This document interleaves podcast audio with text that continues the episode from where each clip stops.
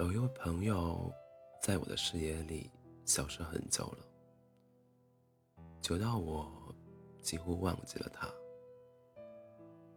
有一天，我忽然想起他，心想，他是不是退出微博或者屏蔽我了？于是特意去搜了他的微博和朋友圈。我这才发现，他发状态的频率相当高，就在两个小时前还 po 了新的照片。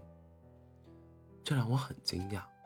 我们一直是互相关注的状态，只是很久没有互动。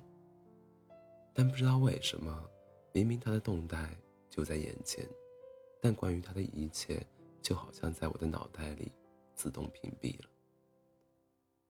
我们是如何疏远的呢？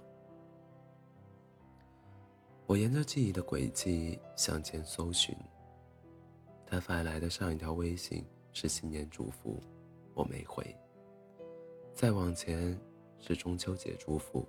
和五一节祝福，我依然高冷的没回。继续往前翻，已经是去年三月份。他问我去不去楼梯间抽烟，我回好的。那时候我们的关系非常好，好到他抽到一半的烟屁股，我抢过来继续抽。我们在二月的春风里张罗着要一起去旅游。我搜遍了旅游网站上所有的地名，然后说：“随便哪儿都行，只要你想去，我就会舍命相陪。”他说：“啊呸！”半夜我发微博说肚子饿，没多久就听到有人敲门，原来他远程帮我订了麦当劳。那段时间我新书未出，日夜赶稿，写到卡住的地方。就发给他，无论凌晨几点，他都会第一时间回复，评论中肯又走心。我很感激他的帮助，他笑笑说：“没什么，因为我们是挚友啊。”挚友，多走心的称谓。谁能想到，短短一年时间，我们就从点赞狂点赞狂魔变成了彼此漠视的路人。疏远，一定是有原因的。比如，我们都有了新的朋友，有时会说些彼此听不懂的言论，或者某一次共同朋友的聚会，他没有喊我，但但这些微不足道的事根本不足以让现状变成这样。我在心中呐喊着，静下来。认真回想，那段时间他过得不好，失恋又失业，与整日宅在家里写稿的我恰好是最佳陪伴。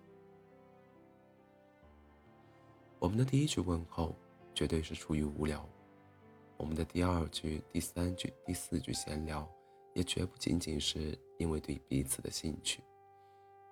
我熬夜时，他正好失眠。我需要倾诉时，他正好需要聆听。当我写完新书，他找到新工作以后，这种恰好的状态已经发生了错位。于是，我们毫不犹豫地将精力放在了更重要的事上去。现在会时常感叹，成年人的春圈子越来越小。五年前在 KTV 里呼朋引伴，半个京城的朋友都会慷慨赴宴，硬生将小小的包间挤得水泄不通。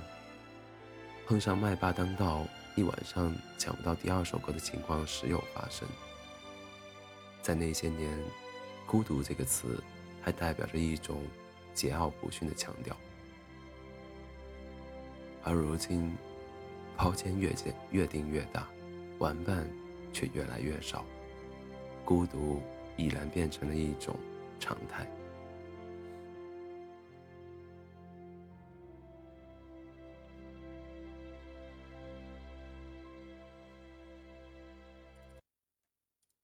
当我们在 VIP 包房里发现唱完一首歌竟然没有人再点下一首歌的安静空档。我们总以为这是时间在优胜劣汰，大浪淘沙。时间留下了最适合你的人，但从来没有最适合你的人，只有在那个时间最恰当的人。你们的性格也许并不搭，交情也并没有你想象的那么好。你们只是拥有恰恰好的境遇。我们是如何疏远一个人的呢？其实我们从未刻意疏远过某人，只是比起有目的的亲近，疏远是一种无目的放肆的行为。你永远不会发现，当初的自己已经走了很远很远。